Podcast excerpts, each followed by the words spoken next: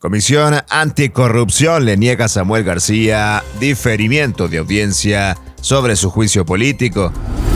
Acueducto El Cuchillo 2 comenzará a operar en julio. Pues niega suspensiones definitivas contra los tramos 2 y 5 del tren Maya. Sedena rescata a primera víctima con vida en Turquía. Y Estados Unidos destinará 85 millones de dólares en apoyo humanitario a Turquía y Siria. Esto es Contraportada. Comenzamos.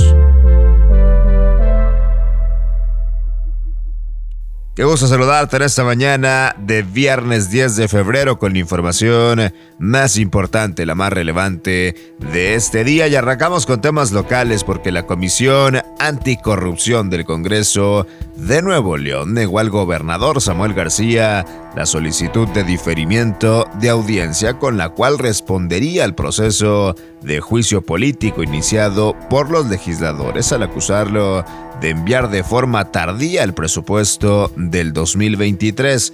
Durante la sesión, la secretaria de la comisión, la diputada del PRI, Perla Villarreal leyó un documento en el que señaló que tras analizar la petición realizada el pasado 7 de febrero fue desechada y que el mandatario debía responder a la solicitud de audiencia. En la etapa de discusión en la que pidió la palabra, la diputada mesista Sandra Pamanes acusó a los legisladores tanto del PRI como del PAN, que tienen mayoría en la comisión, de no respetar el derecho del gobernador para que tenga oportunidad de responder.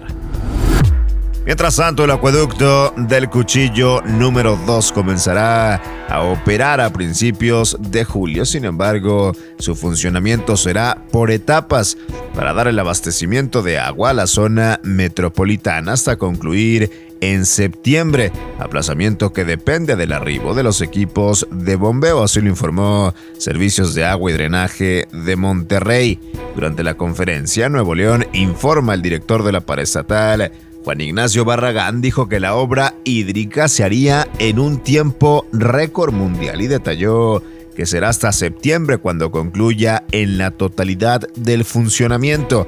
Agregó que la entrega de tubería por parte de los proveedores quedará lista el próximo 30 de abril, mientras que para mayo y junio las constructoras aplicarán trabajos para bajar las tuberías y harán las instalaciones especiales, además de todas las labores hidráulicas que permitan arrancar formalmente la extracción del vital líquido. En información nacional, el director general del Fondo Nacional de Fomento al Turismo, Fonatur, Javier May, informó este jueves que el juzgado primero de distrito con sede en Mérida negó tres suspensiones definitivas relacionadas con las obras del tren Maya, sobre todo en los tramos 2 y 5. A través de redes sociales, informó que el juez negó la suspensión debido a que la Fonatur demostró que no había afectaciones por la construcción del tren Maya, sino incluso había utilidad pública de la obra y que el interés social prevalece sobre el interés particular.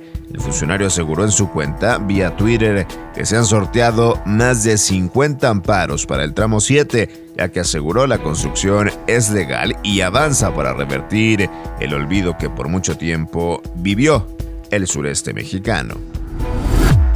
Luego de varias horas de actividad, rescatistas de la Secretaría de la Defensa Nacional, la Sedena, rescataron a la primera víctima con vida que resultó afectada en los terremotos superiores a magnitud 7 que causaron la muerte de miles de personas en Turquía y Siria. Este primer rescate ocurrió en Turquía y fue celebrado por el secretario de Relaciones Exteriores Marcelo Ebrard.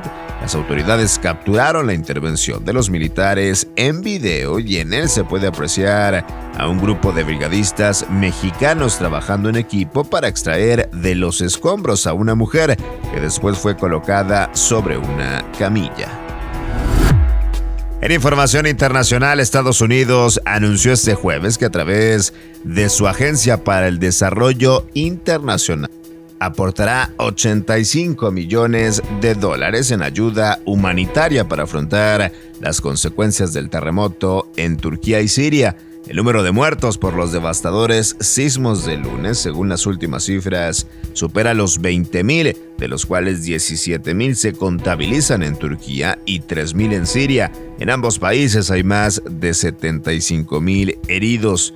Además recordaron que horas después de que tuviera lugar, movilizó a su equipo de respuesta de asistencia para desastres, así lo informó Estados Unidos, que destina 85 millones de dólares a Turquía y Siria. Y vieras aquí la información más importante de este viernes 10 de febrero. Yo soy César Ulloa, arroba César Ulloa G y esto es Contraportada por Altavoz MX. Nos vemos el lunes con la información más relevante, la más importante de Monterrey, México y el mundo. Excelente fin de semana. Pásenla bien.